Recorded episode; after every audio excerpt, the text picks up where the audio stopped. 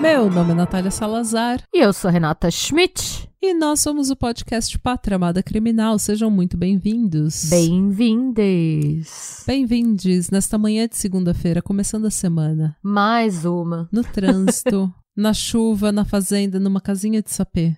Nós estamos com você em todas as horas da sua vida, Ai, sempre cansadas. sempre exaustas, mas felizes por estar aqui. Sim. Temos recados? É, Não. Me recuso a dar qualquer recado nesse podcast. E é isso. E eu vou contar uma história. Olha, se prepara, você vai militar. Essa é uma história que eu acho que é. É uma história antiga, mas ela é pertinente para os dias de hoje. É uma história para fazer a gente repensar várias coisas. Pra gente falar sobre o ciclo do abuso, sobre doença mental e sobre relações de trabalho. Vai ser uma militância completa. Você vai dar. Fazer o círculo da militância, Natália. Vai ser 360 graus de militância. a gente Ai, começa num ponto e termina nesse mesmo ponto. Vamos lá, então. Me conte a Conto, história conto, de vou até- hoje, Dona é, Schmidt. Vou contar. Respira. Hoje vamos falar das irmãs Papin. E as minhas fontes primeiro, né? Senão Papin. Fontes pra eu não esquecer. O True Crime All the Time, o podcast. O Morbid, que eu adoro, recomendo. Hum, Morbid Podcast. O canal é, Murder Mystery and Makeup da Bailey Sarian, que eu tô escutando sem parar, então vai ter um monte de casos de lá mesmo. Hum, É, o canal no YouTube que chama Obsolete Oddities. Ok. os, é, um outro podcast que chama Murder with My Husband e um site que chama History 101. Hum. E vamos lá, eu vou começar te contando uma história que aconteceu no fatídico dia 3 de janeiro de 1933. Nossa, quer ver que eu já comecei errado? Pausa, Natália do Futuro, porque eu tô achando que foi fevereiro. é, nossa, errei total, vou começar de novo. Nós vamos para o dia, o fatídico dia 2 de fevereiro de 1933. Nossa, era tudo mato. Era tudo mato. E a gente vai pra França. França? Vamos ok. para a França. Mais mato ainda. Mais mato ainda. Não, se bem que a França tava, tava ok em 1933. Né? Não, era tudo mato. Era tudo mato. Então tá bom. Era tudo mato. A França até hoje é tudo mato. Perdemos os nossos ouvintes franceses. Je suis désolée. É. Je suis susu. Blá, blá, blá. Então, vamos viajar no tempo. Vamos para o fatídico dia 2 de fevereiro de 1933, na França. Hum. E a gente tem a família Lancelin. Blá, blá, blá. Bleu, bleu, bleu. A família Lancelin é formada pelo patriarca da família, o René Lancelin, Hum. e pela esposa dele, que é a Leonie Lancelin. E eles têm duas filhas. A filha mais velha não é interessante pra nossa história, porque ela já é casada e tá fora da casa. E eles têm. Foda-se ela. Não, é- ela não é relevante pra história. É, Nem, nenhuma dessas fontes tinha o nome dela, mas beleza. Eles... E a filha. Ela é igual a Courtney Kardashian naquela briga. É a menos interessante de se olhar. E a filha mais nova, Genevieve.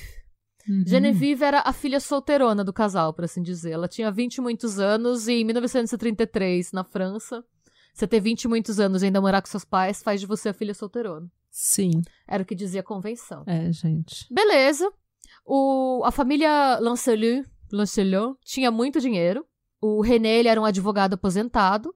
Basicamente, eles já estavam na fase da vida, o, o René e a Leonie, que eles basicamente viviam dos dividendos, sendo ricos e dando festas e indo em festas. Ai, que E sonho. sendo finos. É.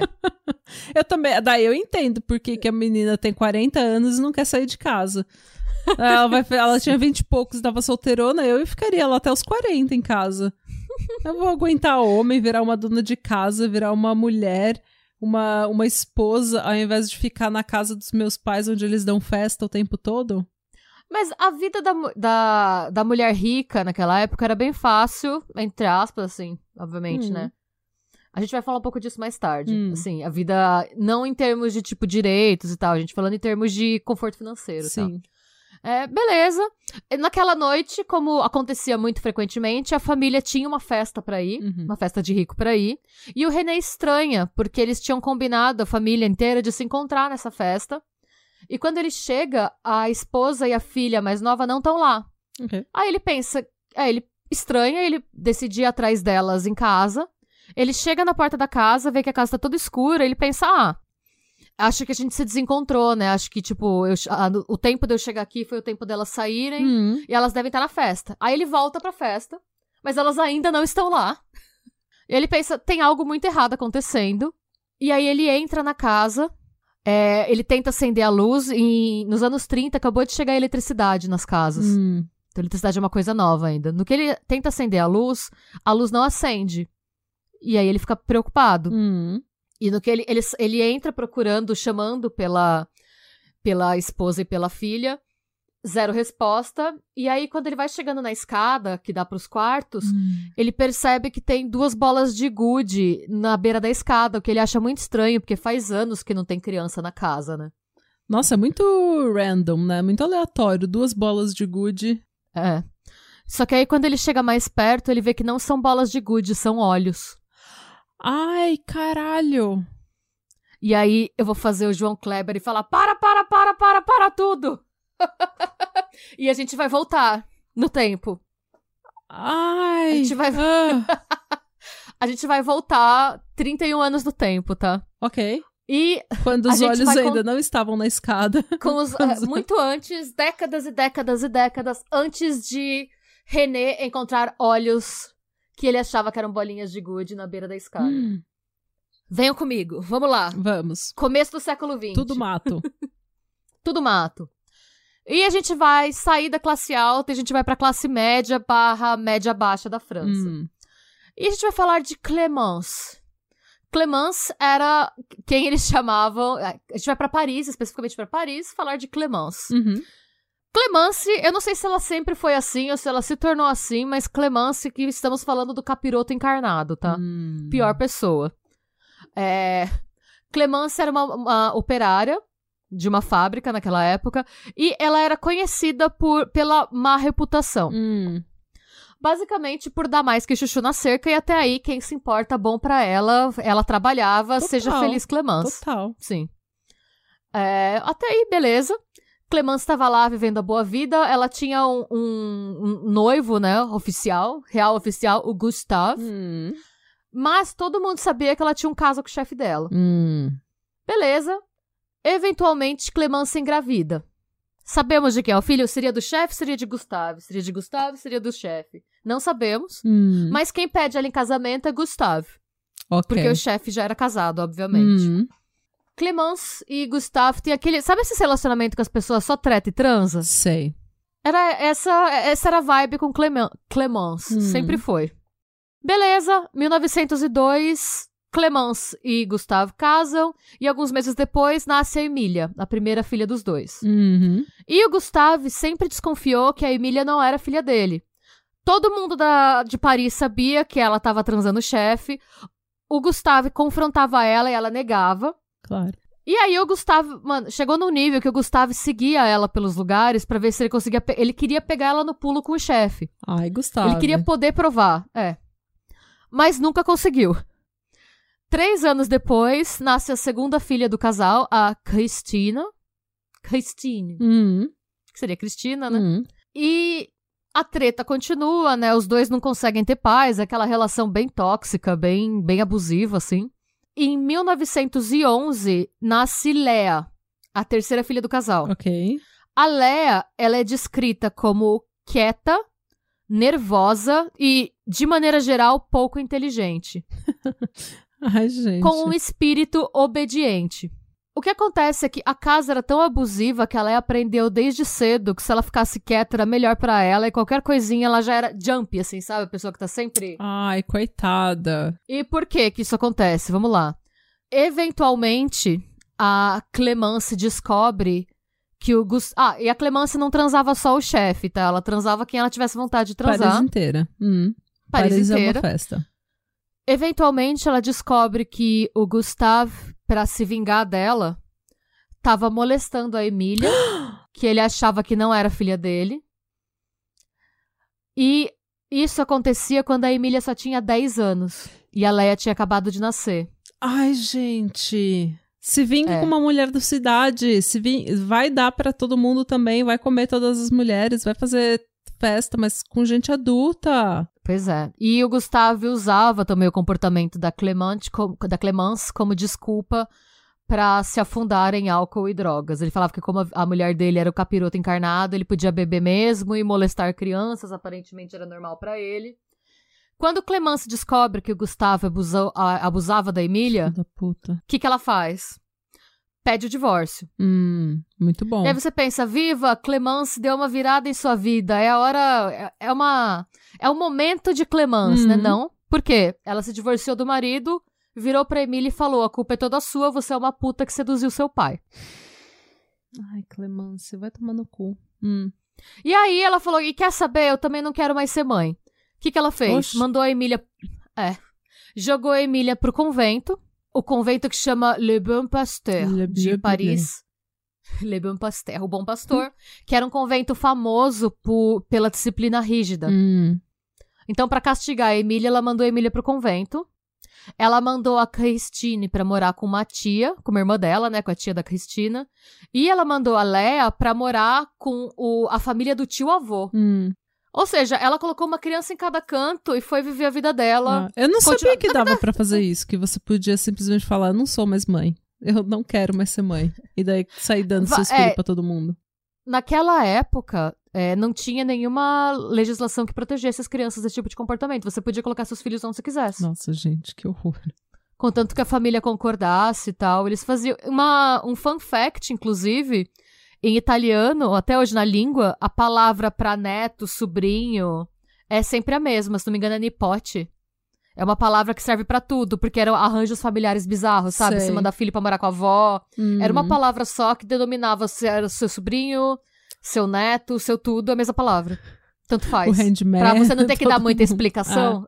É igual Tipo, no Brasil. No é. Brasil todo mundo é primo. A pessoa tem, é, É, é é o primo tipo de isso. terceiro grau, uma vez afastado, e, tipo, quando você vai ver, a pessoa não tem relação nenhuma com a sua família.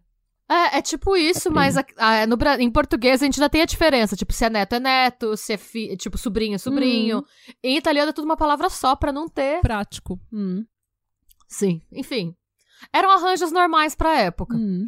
A Emília, ela tem, assim, é, pra, pro emputecimento da Clemence, a Emília se dá muito bem no convento, porque pela primeira vez ela teve um ambiente que não era abusivo. Ela, era um ambiente que tinha regras, horários e tudo certo. Claro. E é, a Emília, ela ficou cinco anos no convento. Depois de um tempo, a Cristina também estava se dando muito bem com a irmã da, da Clemence. A única a irmã da Clemence, de maneira geral, é descrita como uma ótima cuidadora. Hum. A única coisa é que ela tinha raiva de homem. Ela era uma solteirona que tinha raiva de homem. Ela falava que os homens eram a pior coisa que, o, que Deus já tinha criado. Olha, Ó, enfim. veja bem. E, mas a Clemence, ela não estava feliz em se livrar das filhas e viver a vida delas. Ela queria que as filhas sofressem. Aff. Então, quando ela vê que a Cristina, que a Christine tá feliz, ela falou: não, não. Jogou a Christine no convento. E aí, no que ela joga a Christine, a Christine no convento, porque ela, ela literalmente jogou as filhas pro mundo e não quis mais saber, tá? Quando ela jogou a Christine no convento, ela descobriu que a Emília não só estava vivendo a melhor vida dela no convento, como que a Emília tinha decidido virar freira. E não só decidido virar freira, ela já tinha é, feito o juramento, feito os votos, e ela já era freira. Hum. E a Clemence ficou puta. Sabe por quê? Qual era o objetivo da Clemence? Colocar a, a Emília no convento, é, esperar a Emília ter o mínimo de treinamento. Porque no convento, naquela época, você aprendia a fazer tarefa doméstica, Uhum. você aprendia a cantar, você aprendia a lavar roupa e tal. É, porque eu tô falando, eu tô separando porque naquela época na França, é, o, o trampo de lavar roupa, cozinhar e ser é, tipo criada barra empregada não eram feitos pelas mesmas pessoas, Uhum. tá? Só pra dar um. E aí, então ela queria dar esse treinamento pra Emília e depois colocar a Emília pra trabalhar e mandar dinheiro pra ela. Hum. Mas, a partir do momento que a Emília fez os votos de freira, ela não pode mais ser removida do convento. Hum. Então a Emília se deu bem e escapou da mãe assim. Olha. E para falar a verdade, naquela época, se você for uma pessoa pobre é, ou classe média baixa, ser freira parece ser a melhor solução. Até eu tinha sido freira. Você tem tudo. Você tem tudo. Você tem Sim. casa, você tem cama, você tem comida. E você vive lá cantando e lavando roupa. E é ótimo. E rezando. E ela. É, Ninguém sabe sim. que você tá dormindo durante a missa. Ninguém pode sim. dizer, porque você pode estar simplesmente rezando. Se você aprender a, a dormir de joelho, você pode tirar uma naninha, ó. Faceira. ah, não, e de, tendo em vista a vida que a, que a Emília teve, mano. Claro, foi a melhor coisa para ela. Mas aí o que aconteceu? Clemence pensou, não vou cometer esse erro duas vezes. Uhum. Ela deixou a Christine no convento tempo suficiente para ela aprender o básico de tarefas domésticas, mas não é, tempo suficiente porque você para você fazer os votos para você virar freira tem uma idade mínima, né? uhum. né? E a Christine, ela queria virar freira. Ela gostava, ela estava bem, ela estava lá com a irmã dela, ela gostava do ambiente. Claro. Por conta do contato com a tia, ela tinha pavor de homem. Uhum. Então ela estava pronta para seguir o noviçado. Mas faltando meses para ela poder fazer os votos, a Clemence tira ela do convento. Ela era menor de idade ainda, então não era escolha dela. E a Clemence fala: Não, agora você vai trabalhar de, de criada.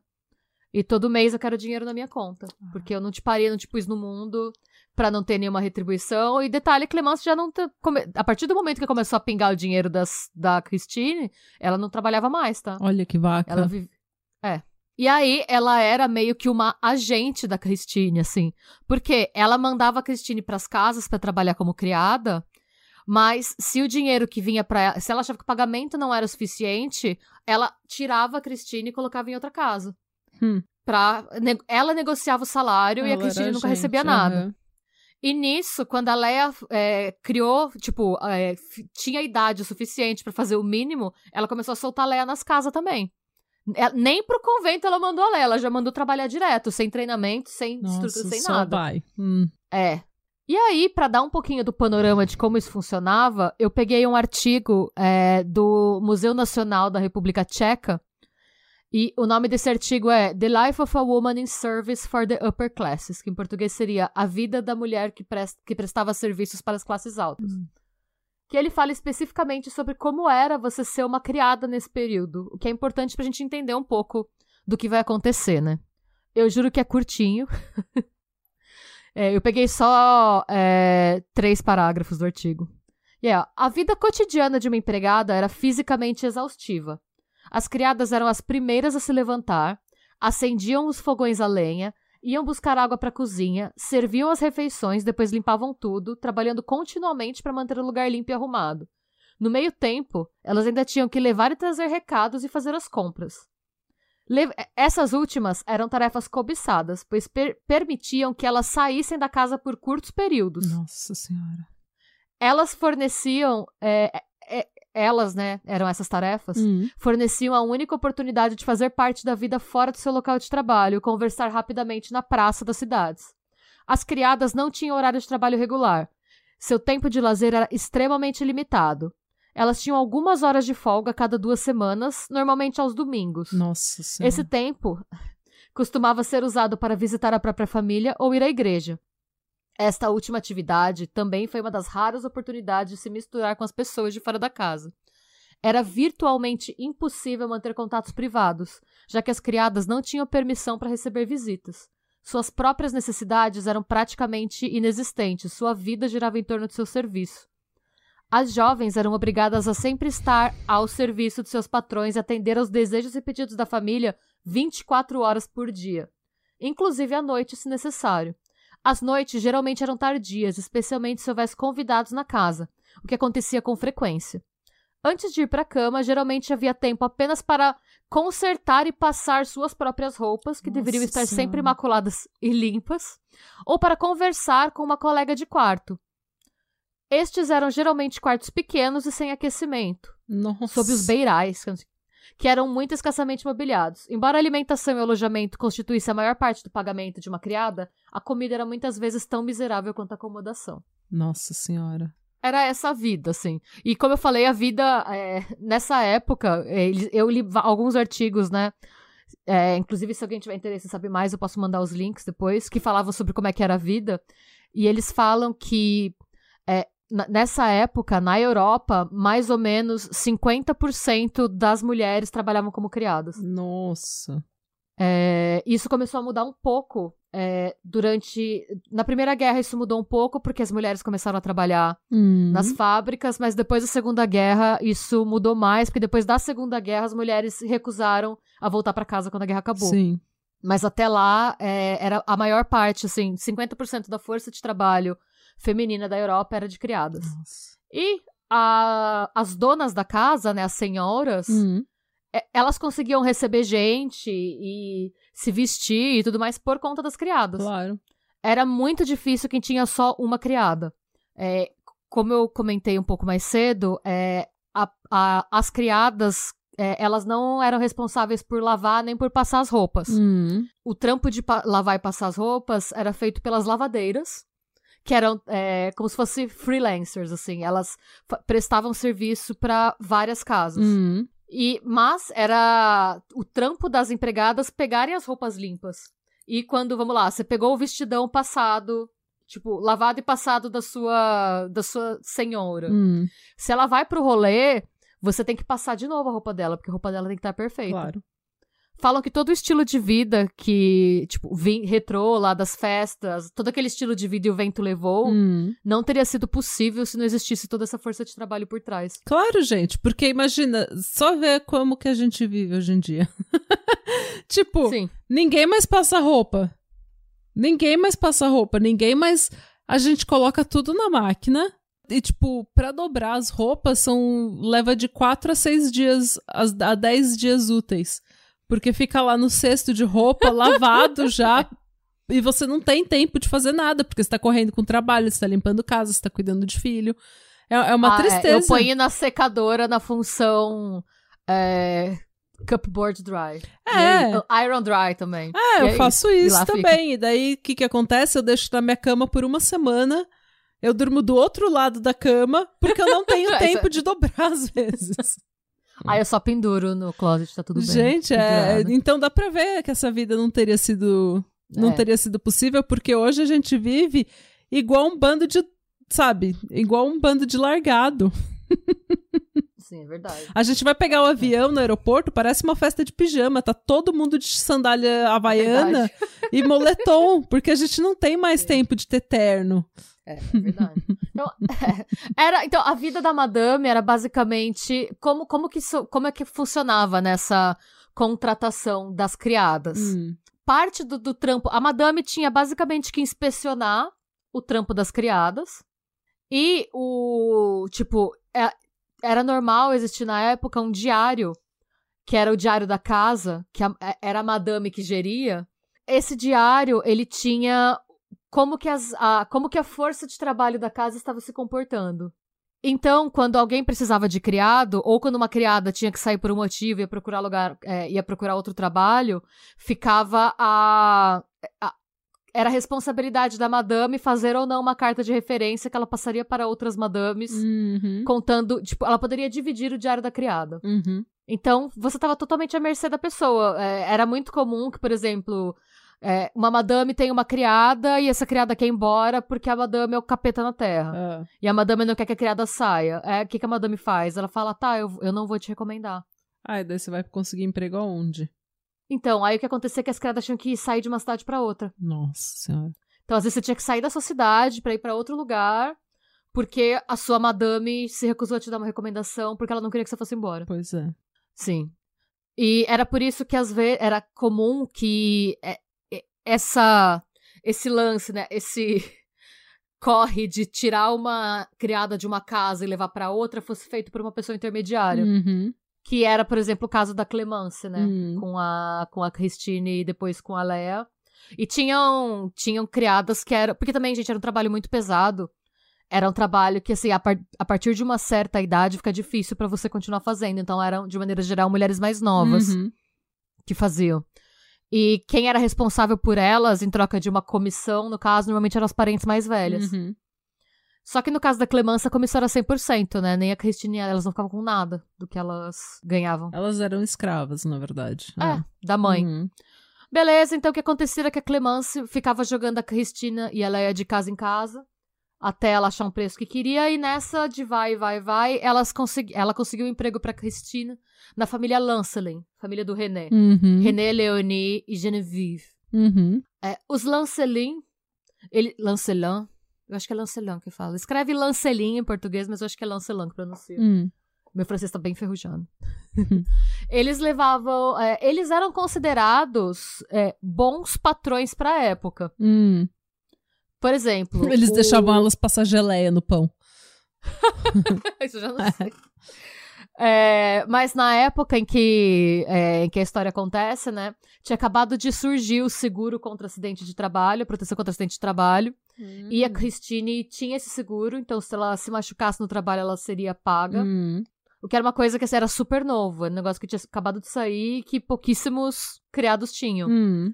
Ela recebia um salário mínimo, o que Uhum. na época era também, normalmente, as- como era um negócio meio que feito por fora, as era muito comum que as criadas recebessem bem menos do que o salário mínimo, porque eles descontavam acomodação e comida. Ah, ok. Então eles podiam. É, entendeu? Mas ela recebia o salário mínimo mesmo, ela tinha um bom salário. Hum. E é, ela, de maneira geral, depois, ela assumiu que ela gostava de trabalhar lá, de maneira geral, assim. Tanto que depois. de- E eles gostavam do trabalho dela. Depois de pouco tempo, ela convenceu a Leonie a contratar a, a Lea, a irmã mais nova dela, como eles chamam de criada de quarto. Criada de quarto da Genevieve. A criada de quarto é a pessoa que ajuda a madame a colocar a roupa dela.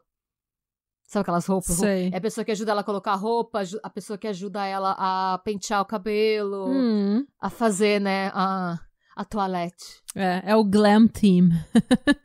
Exatamente. É, ela seria, se fosse nos dias de hoje, ela seria tipo a assistente. É, a maquiadora. Sim. E as irmãs, é, elas trabalharam lá no total por sete anos. Hum. Elas gostavam, de maneira geral, do trabalho. Elas tinham aquecimento no quarto, que era considerado um luxo. Chique. Normalmente os quartos dos criados não tinham aquecimento. Hum. Elas também tinham, no, no quarto delas, né, um balcone, uma varanda, que elas, tinham, elas podiam ver a cidade. Nossa, sim. Eventualmente, a Leonie descobriu que é, o salário delas ia todo para Clemence. E ela escreveu uma carta para Clemence usando as palavras a sua mamata acabou, só que o equivalente em francês. Sim. Que seria tipo, tem um termo. Le Mehmet Le Blesse. Ah, e tem um termo que é tipo The Pig Train is over, alguma coisa assim, que tipo você não vai mais, é, eu não vou, é, o salário delas não vai mais pra você. Hum. A partir de agora o salário delas fica com elas. Le Mehmet Se Baguette. Isso aí, foi isso que ela disse. Sim. Eu tava lá. A Natália estava lá, a Natália Uhum. viu tudo. Uhum. Então, elas começaram a ter pela primeira vez o próprio dinheiro e elas eram as criadas dos Lancelin eram consideradas as melhores criadas que uma família poderia ter. É, os Lancelin é, eram invejados pelas criadas. Por quê? As duas, elas pratica- praticamente não saíam de casa. Porque normalmente, assim, as criadas elas trabalham pra caralho, mas elas tinham liberdade pra sair Hum. depois do horário de trabalho. Então tinha muito, tipo, bailão secreto dos criados na madrugada, assim. Sim, Elas às vezes saíam de casa escondido na madrugada pra ir dançar, conhecer os boys. claro. Elas, tipo, gente, a gente enquanto brasileiro, a gente sabe que por mais fudido que você seja na vida, você vai achar uns cinco minutinhos pra fazer o seu rolê, sabe? Sim, brasileiro sai muito de casa, eu acho que é por causa disso, porque a gente tá sempre estressado. A gente tá sempre cansado. Então, tipo, você chega. Porque no Brasil, quando, a- quando você tá estressadíssimo, cansado, você trabalha, você faz faculdade, você fica no trânsito, você sempre tem uns umas duas horas pra ir pro bar com um amigo. Dura uma semana. Sim. Agora, aqui onde eu moro, tipo, gente, eu chego em casa 15 minutos depois que eu saio do meu serviço e eu estou exausta. e eu não consigo fazer nada, eu não tenho vida social, eu só fico dentro de casa. Eu mesmo. E não é só eu, é todo mundo. É. Todo mundo. Tipo, a vida fica muito confortável, você não precisa sair de casa. É porque você tá de boa. Você tá de boa.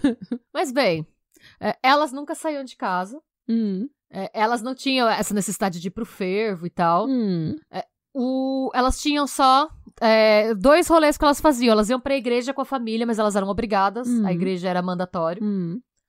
E o tempo livre que elas tinham, elas iam numa vidente. Numa vidente? Elas adoravam ir na vidente. A partir do momento que elas começaram a ganhar, a poder usar o próprio dinheiro, elas iam na vidente e elas gostavam de mandar fazer vestidos. Ai, que chique. E elas, elas mandavam fazer vestidos e uma ficava modelando os vestidos pra outra. Ah. Mas aí a história começa a ficar um pouco estranha, por quê? A vidente disse pra elas, pra Christine e pra Lea, que em outra vida elas tinham sido marido e mulher. ok. Essa é a hora que você tem que trocar de vidente.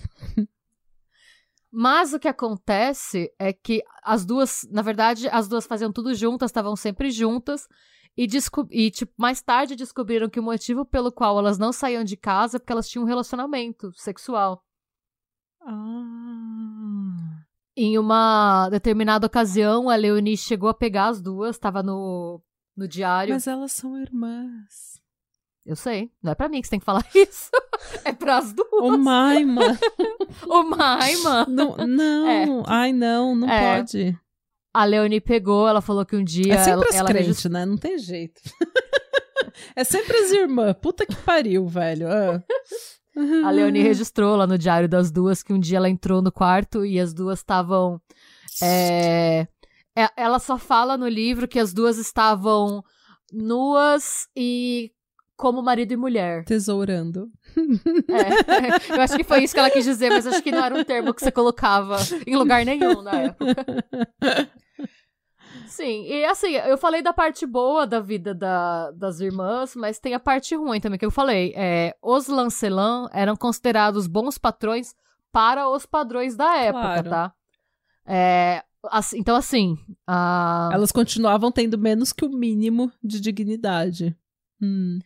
E a rotina delas, né? A, Leo, a Leonie, ela era famosa por ser insuportavelmente chata com limpeza. Hum.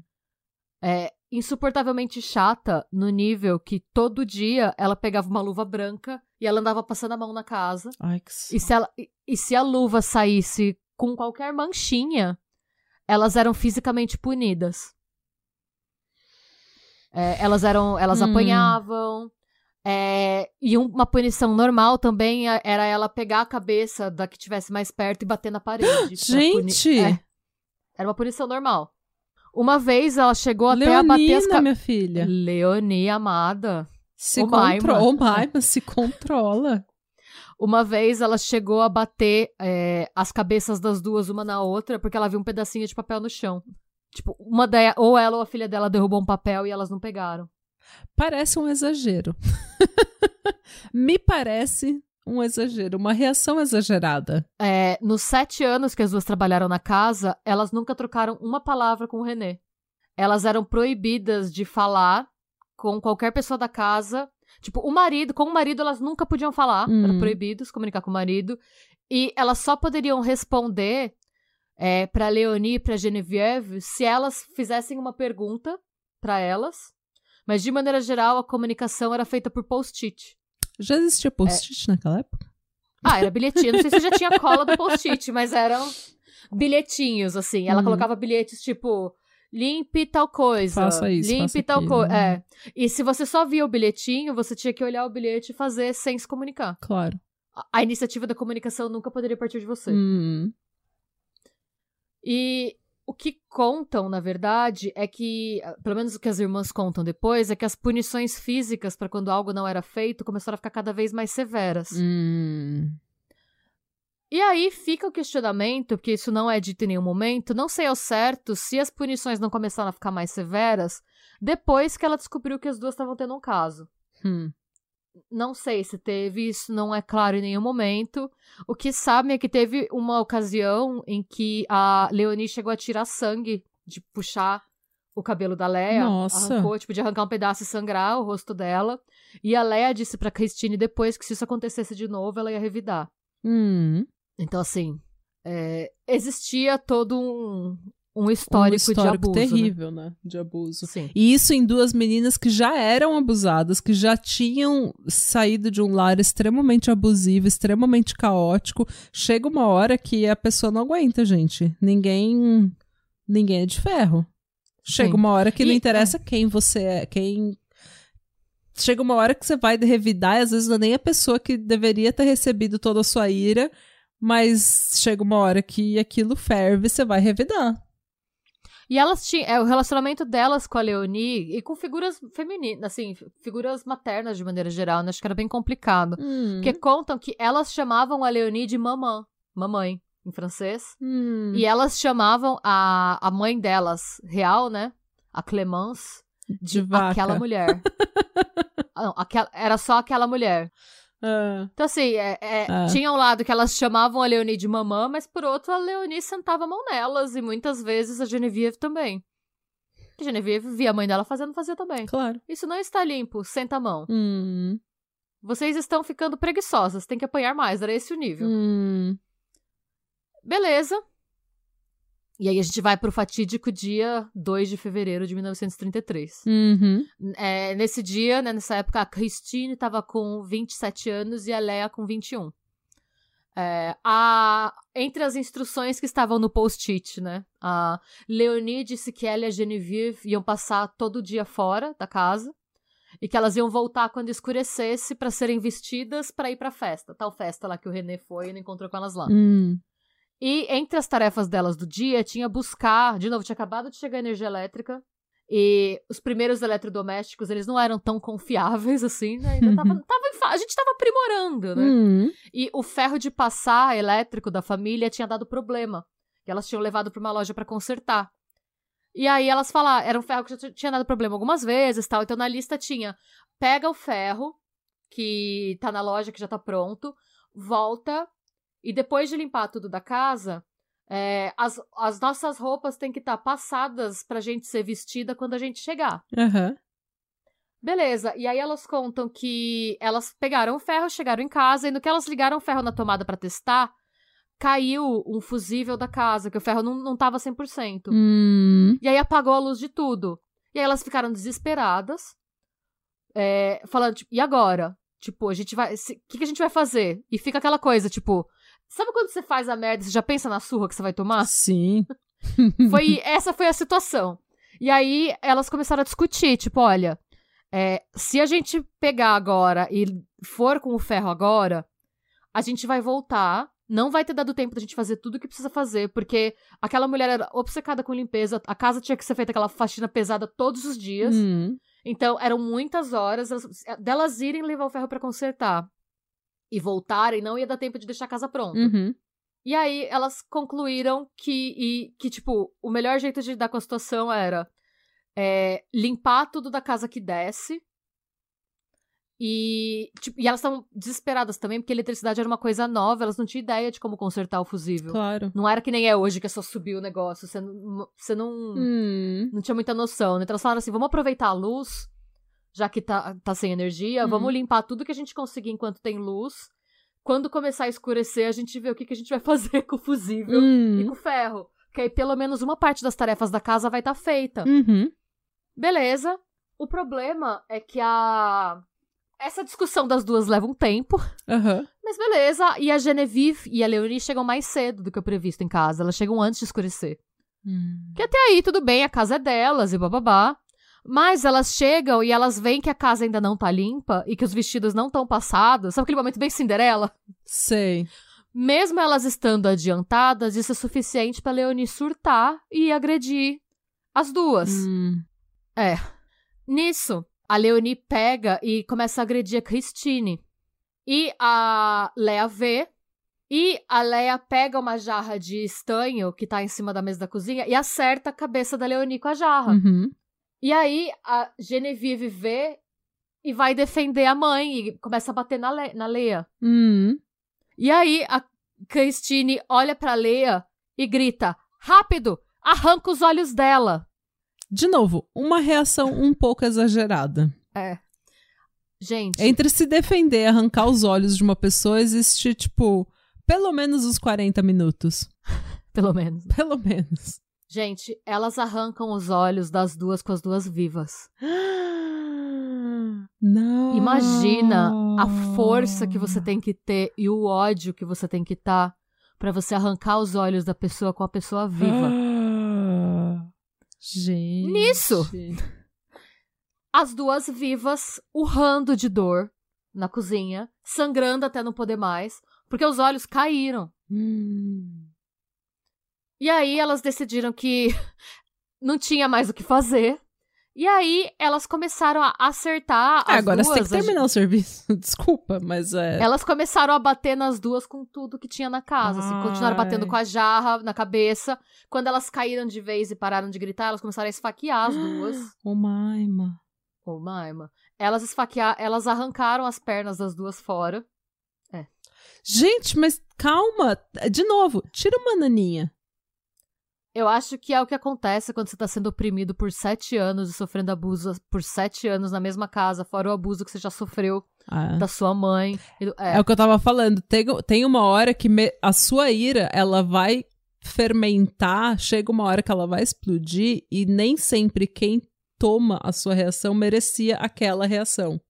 sim. Mas chega uma hora que eu acho que vem, deve vir tudo. Elas usaram no total pra agredir a Leonia Genevieve um martelo, todas as facas da casa e a jarra de estanho. Gente. Sim. E no final, como se não bastasse, ela, a Genevieve estava menstruada, elas pegaram o sangue menstrual da Genevieve e passaram na Leonie como se fosse um peru. Elas descrevem que foi similar ao que você faz com o peru quando você tá passando molho no peru que você vai pôr no fogo. Besuntando o peru. Besuntando o peru, sim. E depois elas pegaram os olhos e um par de olhos elas deixaram na escada. E o outro par de olhos elas embrulharam no chale que a Leonie estava usando quando ela entrou na casa. E elas deixaram em cima da cama da, da Leonie. O lenço com o segundo par de olhos. Assim, tipo, em cima. Como se fosse uma joia. Gente, Elas surtaram geral. Elas surtaram. Depois disso, elas tomaram banho, trancaram todas as portas da casa, acenderam uma vela no quarto e deitaram, peladas de conchinha. E aí a gente volta pro dia que o René abre a Pro porta René e acha os porta. olhos. Ô, Maima, E o que, que é no- isso? E ele viu os olhos no pé da escada e a primeira coisa que ele achou. Tipo, ele. Eu, eu consigo imaginar ele. Ele tava em negação. Porque ele olhou os olhos no pé da escada e ele falou: Nossa, acho que foi um assalto. ele chama a polícia achando que alguém matou todo mundo da casa. Em nenhum momento. Foi um ataque tão feroz que os rostos das duas, quando a polícia chega, é, os rostos estavam irreconhecíveis. Eles viram que eram elas pelo resto das roupas que, tipo, que sobrou das roupas que ainda tava no corpo delas. Sim. Eu não tenho certeza se é verdade, tá? Porque algumas das fontes dizem que sim e outras que não, mas falam que em alguns lugares que os órgãos sexuais das duas foram mutilados também. a gente não sabe até que ponto não era o sensacionalismo, se realmente rolou. Mas não é, É. difícil, dada a cena, assim, né? E dada a ira fermentada já há tanto tempo, né? E o É. ob- é. E aí a polícia entra, a polícia começa a procurar, né? Por cadê as criadas, achando que elas também que elas devem estar mortas no quarto delas. Aí eles, a polícia percebe que tá meio estranho quando, quando vê que o quarto das duas tá trancado. E aí eles pensam, ah, de repente elas conseguiram se esconder, né? E aí quando a polícia abre a porta, estão as duas de conchinha, com uma vela. Tipo, e aí elas olham pra polícia e a resposta delas é: a gente não teve escolha, era ou elas ou a gente. É... Estou sem reação. E a partir do momento que elas foram presas, esse caso ele é, estre- é bizarro porque, sendo um caso francês, ele foi extremamente noticiado no mundo todo, principalmente nos Estados Unidos, Hum. porque ele chamou a atenção de muita gente é, enquanto uma manifestação da luta de classes. Inclusive, Claro. o Sartre e a Simone de Beauvoir escreveram ensaios sobre esse caso. Ah, Como reflexo da luta de casos mesmo, como falando exatamente isso que a gente fala do, da hostilidade acumulada, hum. das condições de vida, ver a média de trabalho de um- uma criada que não tinha uma patroa que era obcecada por limpeza, era 14 horas de trabalho por dia. Nossa! A média. Cara, e se você tá trabalhando 14 horas e você não tem vida social, e você não tem tempo pra descansar, e você não dorme bem, e você não tem aquecimento, você não tem uma alimentação saudável, você não tem tempo pra se exercitar, pra sair no sol, a sua saúde mental acabou. É só, sabe, é tipo, a sua saúde. Você não tá mais ali. Esse é o tipo de coisa que seitas usam, a, a tática que seitas usam pra te dobrar, pra te quebrar, pra te fa- manipular, fazer você fazer o que elas quiserem. E é por isso, porque é muito fácil de, de você quebrar uma pessoa que tá estressada, que tá exausta, sem dormir, sem uh, com frio, com fome, com, sabe? E Sim. por mais que elas tenham tido condições melhores do que a média, elas ainda estavam sendo abusadas praticamente toda semana. Toda não, vez que exatamente. dava os cinco minutos da patroa, sabe? Então, tipo, obviamente que. É. Ah, não, é, é, é, é muito foda, porque você pensa que, tipo, elas eram as que sofriam, entre aspas, elas tinham uma boa vida, entre É. aspas, aspas, aspas e aspas, porque... As que sofriam menos. Imagina, vocês têm até né? aquecimento do quarto. É, estão reclamando de quê? Ah, você ganha um salário mínimo. Olha, Uhum. Você ganha um salário mínimo, você tem uma varanda que você pode Você ver tem uma varanda. Tipo, nossa, você tem... Elas tinham, que meio dia de folga por semana. nossa, Olha, que luxo. um luxo. É, não, era, era é, não, desumano. gente, não é muito desumano. E é difícil você. E daí é aquela, é aquela velha história, né? Tipo, quando a reação vem, ela nunca vem proporcional à força. Ela Sim. sempre, se você, a reação ela sempre vai juntar todos os anos que a opressão tava lá Existiu, martelando. é. Ah, existiu. Porque então, tipo, se você me dá um tapa na cara todo dia por sete anos, quando eu levantar, eu não vou te dar um tapa na Eu cara. vou te dar um soco e uma cabeçada. né? Exatamente. A reação, ela sempre vai ser proporcional à ação mais o tempo que se passou, Sim. mais o tempo que você ficou tomando na, sabe, quieto. E daí chega uma hora que realmente não dá. Teve muito, teve muito debate agora por conta, né, do que aconteceu sobre abuso mútuo. Ah, os dois são abusivos. Ah, teve abuso mútuo. Ele bateu, ela bateu. Ele bateu, ela bateu. Só que assim, abuso mútuo não existe. Não existe. Porque sempre tem uma pessoa com mais poder na relação do que a outra e sempre existe uma pessoa que começa. Se você começa um abuso e você é uma pessoa abusiva dia após dia, a outra pessoa vai reagir. E isso não é ela te abusando, é ela você Reagindo ao que você reagindo faz. ao que você faz. Isso é consequência dos seus atos. Sim. Então é, é, é complicado. É, e assim, foi um caso que na época o julgamento mexeu com todo mundo, porque ou você era criado ou você tinha criados. É. Então mexeu com. to- fez todo mundo questionar, tipo, seria eu o próximo? Ou. E todo mundo tinha olhos. E todo mundo tinha olhos. Muita gente pensou, tipo. É, o que que eu, tô- eu estou tratando meus criados direito? E muitos criados pensaram. Hum, quão perto eu tô de fazer a mesma coisa, sabe? Eu estou tratando os meus patrões do jeito que eu deveria tratar. Pois é. É, A defesa das duas argumentou que elas tinham tido um surto de insanidade temporária. E ele citou o histórico delas. Além dessa vida de merda que elas tiveram, Uhum. um primo delas morreu em um asilo de loucos, né? Elas tinham um avô que tinha ataques de fúria e um tio que cometeu suicídio, é, assim, por também surto, por surtos esporádicos. Eles Uhum. falavam que elas tinham uma predisposição genética para insanidade. Uhum. Tem hoje, né?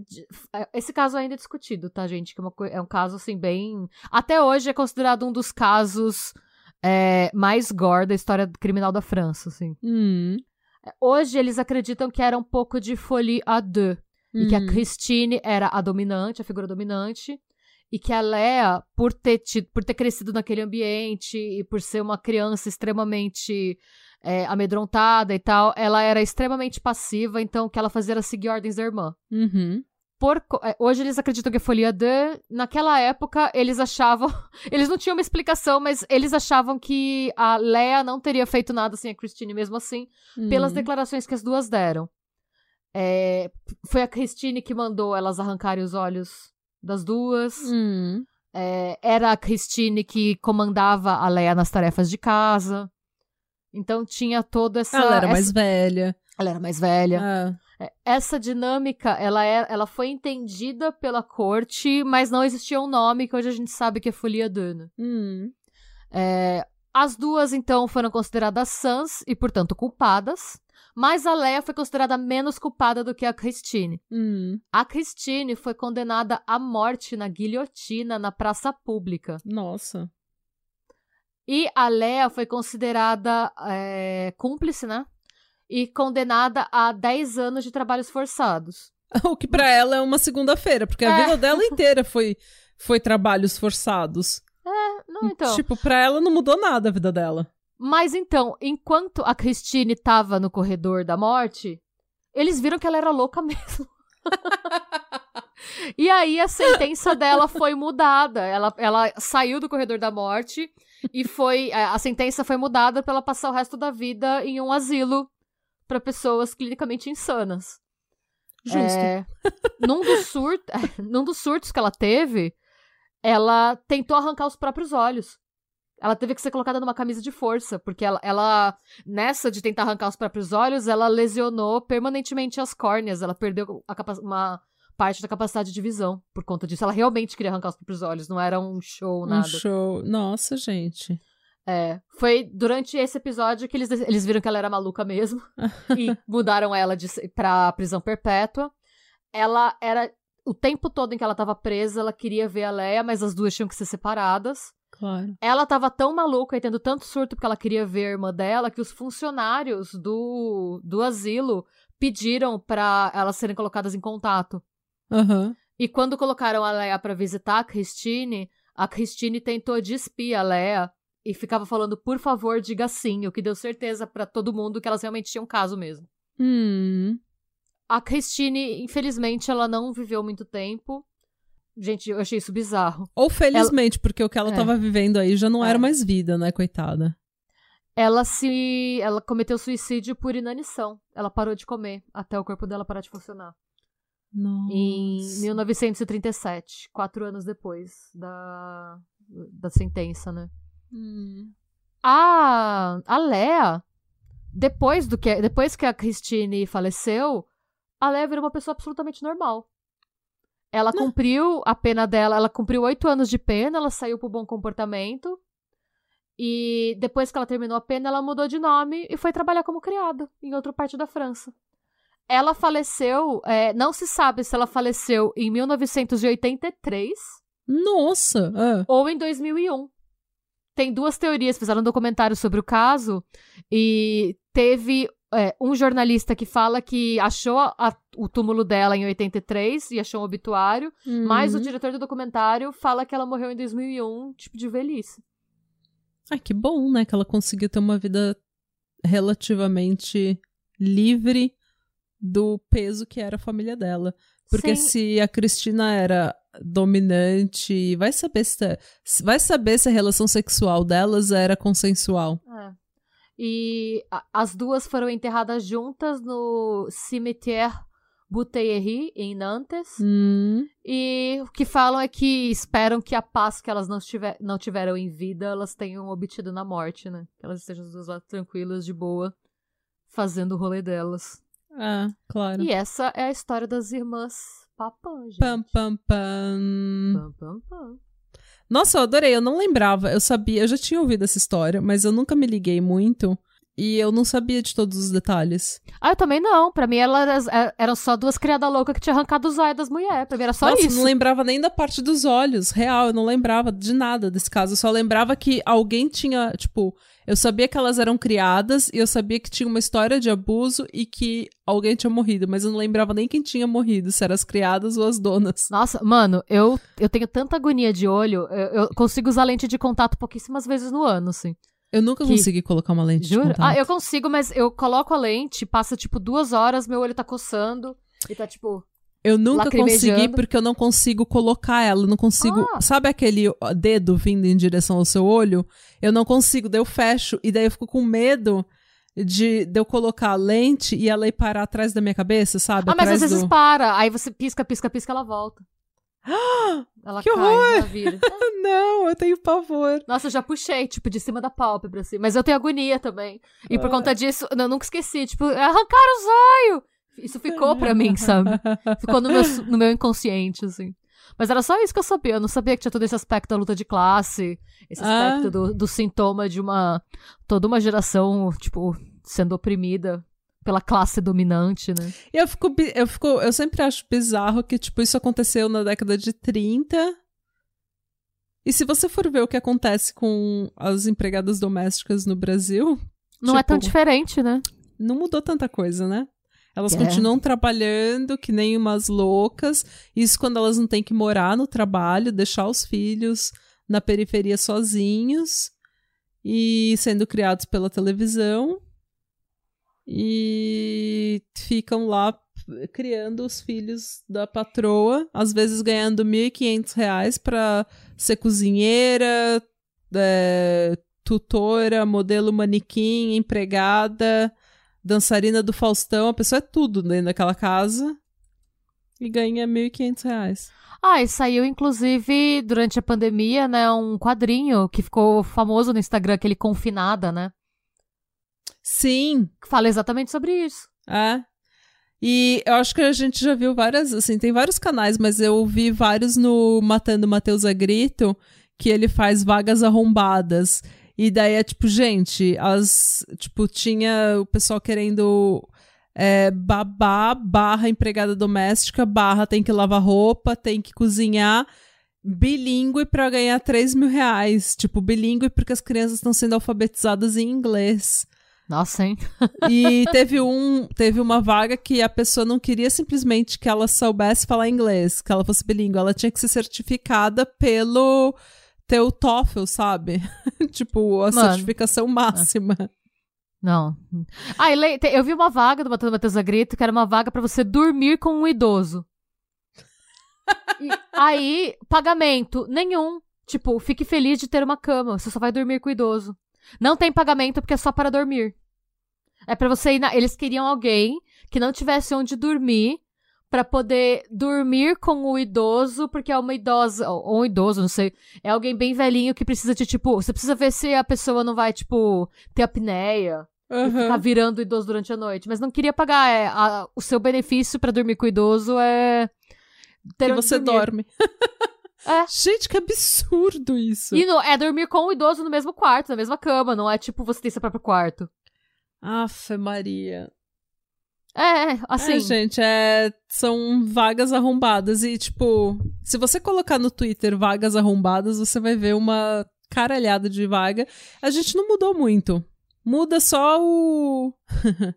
os detalhes. Mas a relação de trabalho ainda é a mesma. É. Você não pode espancar as suas empregadas. Eu duvido, mas eu duvido que se você pudesse, as, as empregadas as empregada brasileiras não iam ser espancadas na mão das madame brasileiras. Triste, eu né? duvido, mas duvido que não iam ser. Porque só falta isso. É. Não, é, verdade. foda. É foda, minha gente. Mas é isso. Muito bem contada essa história, dona Schmidt. Ai, obrigada. Que Como sempre. gostou. Como sempre. Ah, ainda bem que você Não, gostou. eu fiquei feliz, porque quando você falou, ah, as irmãs Papã, eu fiquei assim, ah, tipo, ah, eu já conheço. Mas é, aparentemente eu não conhecia absolutamente nada do caso, porque eu não lembrava nada. Adorei. E é isso, gente. Se você gostou desse episódio, segue a gente em todas as redes sociais. Nós somos o arroba Patramada Podcast no Instagram, o arroba Patramada Pod no Twitter. E se você quiser mandar qualquer e-mail pra gente, casos e o que você quiser mandar, a gente está no patramadapod.gmail.com. Lembrando que nós temos um canal no YouTube onde saem vídeos todos os domingos. Vídeos. E normalmente. Vídeos. E a gente normalmente tá lá na estreia pra falar com vocês Sim. no chat. E a gente tá sempre no Spotify, Deezer e agregadores toda segunda de manhã. E é isso. E sejam bons. E busquem conhecimentos. E é isso. E não bata na sua empregada. E, mano, e para. essa- eu, tinha pensado. Tudo isso aconteceu porque o ferro queimou. Foi só isso que aconteceu. Olha, É, gente, o efeito borboleta foi terrível nesse caso. gente, esse foi o maior, a maior reação a um ferro queimado. Foi só isso. O ferro só queimou tipo- e caiu o, o fusível. Foi só isso. É uma reação exagerada, gente. Ô Maima do Erros céu. foram cometidos. Essa é a moral da história. Mistakes were made. é isso, gente. Obrigada pela sua audiência. Tchau. Tchau. Hadebra. Slow.